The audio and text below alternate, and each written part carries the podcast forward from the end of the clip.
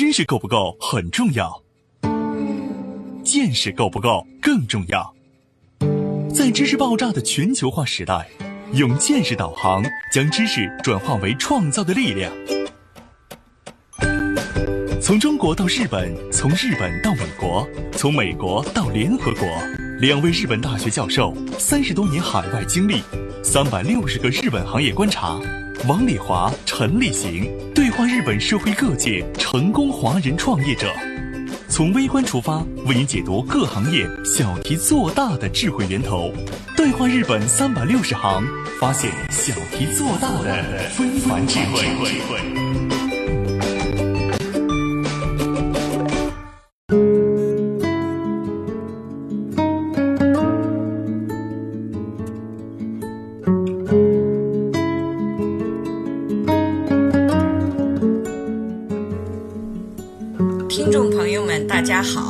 是王丽华，欢迎您收听本期《对话日本三百六十行》，发现小题做大的非凡智慧。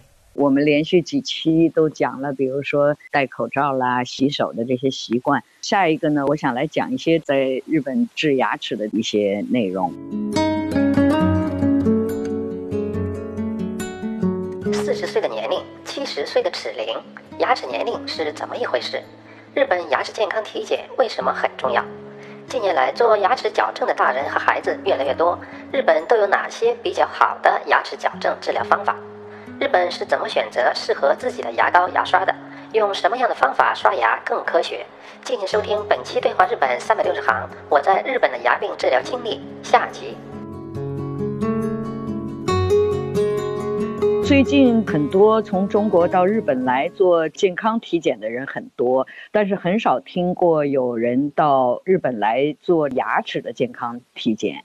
呃，我是前年做的，今年又该做了哈，就是这个牙齿的健康体检，它会。给我照这个 X 光线，把整个的牙的状况全部测试。牙科医院里的这些设备啊，什么真的跟大型的医院里的这些设备都不相上下的。咱们做牙可能很少有做 CT 的，我们都要做 CT 的。而且他最后把这个我的牙的状况的 CT 照片都给我，用那个很细的针来测试你牙和牙龈之间的深度。测定这个深度是指你的牙如果是有牙周炎的话，它会慢慢往下面就是越来越深，就是牙的那个我们 a t o 就牙的口袋，呃，里面会容易藏这个细菌呐，所以呢，他会给你这个检查。比如说我检查这个也用了两个小时呢，就跟健康体检差不多的全面检查哈。这个检查以后，他还会给我一个，比如说你的牙的质量相当于你现在的年龄的多少岁。比如说五十岁的人给你检查你的牙比较好，那可能现在是四十岁的人的牙齿的水平。牙周也是这样的，你的牙周跟这个你现在的年龄是不是相符？这个也有给我检查，我还挺自豪的，我是比我的年龄要小十岁，就是我的牙的健康状况，它都会有比较，尤其是这个牙的口袋里面的深度，你的深度如果太深了，就说明你的里面的骨头已经在缩小了。哦然后你的牙就会动的比较厉害，就会很早就会掉啊，就掉的会比别人早，啊，他就会给你治疗的时候，就是一个是清除这个牙的口袋里面的这个病菌呐什么，比如说拔智齿，我的智齿呢比较特殊，有一颗智齿是横着没长出来，它横在那个肉里，所以它经常引起我这边牙龈发炎，那么他就是帮我把这颗智齿拔下去的时候，他是说。我的这个牙这样子的，影响了哪些神经？什么地方还有漏洞的地方呢？会进病菌，这些地方他都给我检查的非常细致。因为我们不是牙科医生，只是作为患者的自己的感受，所以说不出很多这个 专业上的内容。但是呢，自我感受是觉得治牙齿跟治全身的其他的病是。一个水平，给你检查了以后，他会给你一些建议。像你有这样的问题的话，应该找什么样的口腔医院？就是口腔医院也是有各种不同的，有些比较小型一点，它可能就是去牙齿上面变成钙化的那个石头，这个也是日本非常重视的，就是认为齿石是会引来很多炎症啊，还有里面包含的一些细菌、病毒这些东西会留在这里面，所以定期一定要去把石齿去掉。这种的病在小型的医院里，但是你要是说这个牙周炎这类的病，那就是稍微大一点的，他会给你治的更全面一点。嗯，刚才听我们介绍了这些内容呢，那我的牙齿就是我觉得长得不好看，我想要做牙齿的矫正，我想到日本来。那么日本在牙齿矫正这一块儿，第一个是说，究竟的牙齿矫正这一块会采用什么样的方法？那么第二个呢是。费用，因为国内他如果到日本来的话，肯定是没有日本的医疗保险的，他肯定是自己去付这个钱的。对，那所以在这一块，那这两个问题就会显得比较重要。王老师和小蔡，你们对这一块有没有一些了解，可以给到我们听众一些内容？嗯，比如说牙齿矫正的这个费用问题，哈，是根据你做哪种牙齿矫正的医疗的手段相关的，整个牙齿的体检。这个基本上是几万日元，我记得我做的时候，因为我有保险，好像是两万多日元，嗯，那就是百分之三十的话，应该是六万日元左右，也就是，哎，六万日元应该是多少钱？小蔡，六万日元，按照现在来说的话，三千六四千块钱。这个是口腔整体的健康体检的费用，它的治疗费用应该是比中国便宜，一个是它比较普及。还有一个就是说，根据你不同的程度的这个治疗方式，很贵的，那就是你治的那个内容是很贵的内容。但是如果是相同的内容的比较的话，我感觉应该是比中国便宜很多。我也是每次去也就是一千日元左右。如果是矫正呢，其实这个我知道，我周边有些人做的矫正的这个治疗，它也有很多的矫正方式，它根据有什么样的需求，比如说。我不想戴那个牙套，就是现在有好多小朋友戴牙套，就是矫正这个形状。对，戴牙套觉得难看的人，比如说像我，天天在学生面前站着，我就觉得戴个牙套肯定特难看。那他就会想办法让你，呃，只是夜里戴的一种牙套，平时不戴。啊，平时或者它的固定方式呢是让你，呃，不是太显眼。啊，这些方面也有。比如说我的。儿子小的时候，他有一点兜齿，就是下面的牙在外面的这种感觉哈。嗯。呃，他就是花了很长时间，大概看了六年左右。那他就是整个把他的骨骼的那个位置一点一点调整，不是只调牙，是整个的这个下颚的骨头在调整。他就是只是晚上用一个专门治这个调整骨骼用的一个设备，也做了六年，他现在就已经完全，现在他已经是大人了。就是完全没有兜齿的这个感觉了，那就是他从小六岁吧，好像是六岁开始治治了六年，嗯，所以这个治疗方式和这个用不用保险都有关系。像我儿子治这个就没用保险，记得好像是花了七十万日元，六年时间花了七十万日元，七十万日元就是一多少钱？小蔡，七十万日元，十万日元是六千块，四万多。四万多人民币啊，四万多哦，对，就差不多用的这个费用啊，这是花了六年哦。我以前有一个朋友也是从中国来的，就是没有那么重视牙，结果后来觉得牙不太好的时候，再去看的时候就做了全面检查。他自己五十岁左右，结果把医生吓一跳，说你这个牙其实已经是七十岁年龄了，就是你的牙现在是七十岁年龄的状况。因为他条件比较好，所以他就说花多大费用都没关系，你一定要把我的整个的牙弄好。结果呢，他弄这个牙花了三四年时间，大概花了好几百万日元，全部治到一个最优质的状况下，那就他花的时间也很长，然后费用也很高。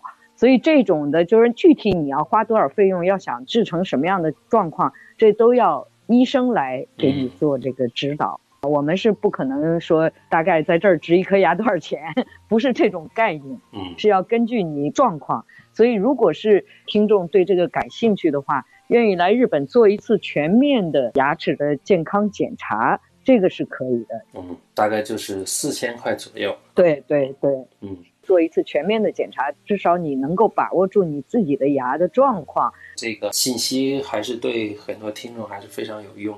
你像我周边的朋友里边有牙齿有问题的就好几个。在国内觉得有问题的时候，是自己都能认识到这个状况了哈。比如说我虫牙或者牙疼这些病状已经非常明显了哈。像我刚才说的，我的那个朋友他。偶尔觉得牙疼了，他才去看，等到他全面检查了才知道，实际上并不是这一颗牙的问题，而是他整体都有很大的问题。对，所以这就是我们说的对健康理念的认识的问题嘛。他往往是已经发生病状了，他不舒服了，然后才会去看。但是看的时候，很多也会出现什么情况呢？就是治标不治本的情况。他这个症状，那医生也冲这个症状来治疗。像您说的，对于在日本的牙科，对于牙齿如果有疾病，那么进行更全面的一个检查评估之后，再做治疗方案，我觉得这个理念是非常好的。嗯，对对对。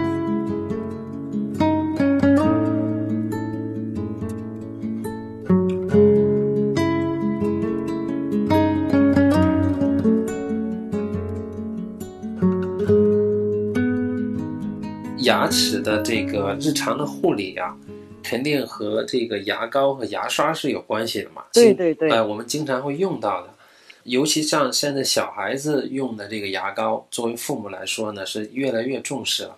像我们家小孩现在也是。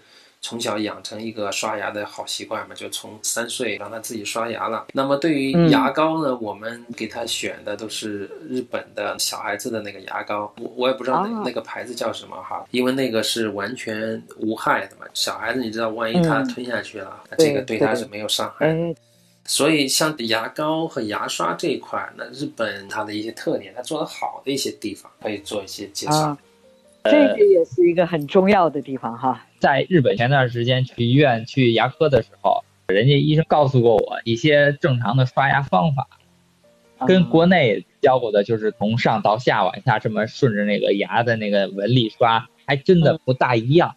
他这边的刷牙方法就是说牙按上下来分，上边的这一排牙呢，分里侧跟外侧，贴着嘴唇这一侧，大家很容易都能可以刷到，但是里边就不是很容易了。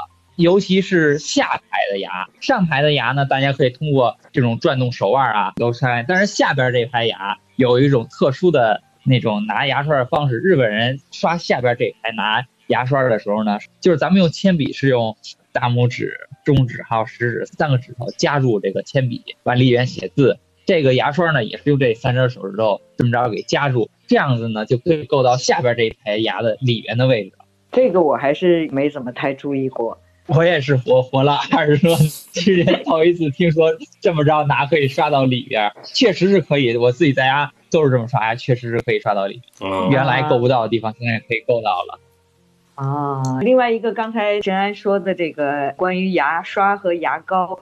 这个也是，就像我们前几期讲这个呃洗手液和那个口罩一样，其实日本的牙刷、牙膏也是有这么多不同的种类，它有根据不同的年龄用的东西，比如说小朋友用的和大人用的和老人用的，牙膏的味道啊，牙膏是对齿周炎更重视呢，还是对齿石硬的这个钙化的东西更重要呢？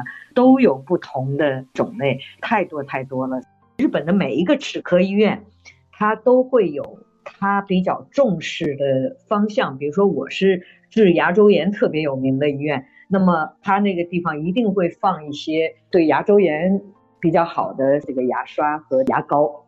每个医院都有不同的展示，就是在齿科医院一进去，基本上就有一个柜台是放这个东西的。是的，是的，都有的，都有的。所以他不是为了卖东西而卖东西，而是觉得我的专业，我治这个东西是最有效的。我希望你们也用这种牙膏和这种牙刷，这是他的一种推荐。齿科医院也有很多类型，比如说以小孩为主，我的病院里头是治小朋友的牙的口腔是最有名的，他在那儿展示的这些小孩用的牙刷和牙膏就特别多。不同的齿科医院都会在他的店面会去展示他们齿科医院认为对这个牙齿非常好的这个牙刷或者牙膏或者牙齿护理用品。对对对，嗯，早几年的时候，国内的关于牙刷牙膏的电视广告，那里边的形象啊角色都是一般的老百姓，比如说。我用刷牙，哎呀，牙齿刷出血了啊！然后这时候怎么怎么办呢？然后说啊，什么什么牙膏，然后治这个牙龈出血很好。哎，最近几年的关于牙膏的这个电视广告，基本上嗯全部变成了医生，就是那个广告里边的那个、哦那个角色啊，就是医生穿着嗯白大褂，然后、嗯我是什么什么齿科的医生啊，我向您推荐啊什么什么什么。这个牙膏，对，所以 你说这个就真的是，就可能我们作为观众哈、也不太在意说，哎，为什么都变成了医生推荐了？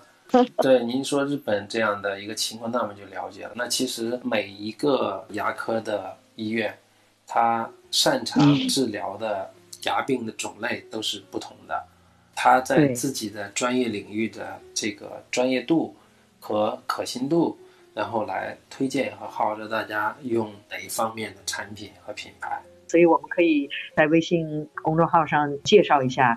嗯，好的好的，把日本针对不同类型的牙膏做一篇文章，给大家做一些帮助。嗯，好的，那我这几天再去药妆店还有齿科医院去看一下，具体的都有一些哪些类型、什么特点。对，嗯给大家推荐一下介绍一下。嗯，好，那今天我们通过小蔡去医院看病的这个经历啊，还有一些我在日本看牙的这些经验呀、希望大家对口腔卫生和牙齿健康更注意。所以，如果是有听众对这方面需要有一些咨询的话，我也可以尽自己的努力去问一下齿科医生具体的情况。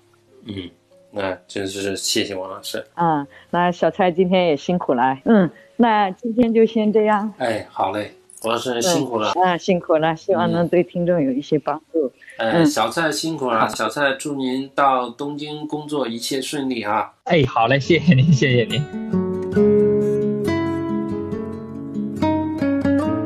听众朋友们，如果您想了解《对话日本三百六十行》节目相关内容，请在微信添加朋友公众号里输入“对话三六零”，搜索“对话三百六十行”公众号，点击关注与我们交流。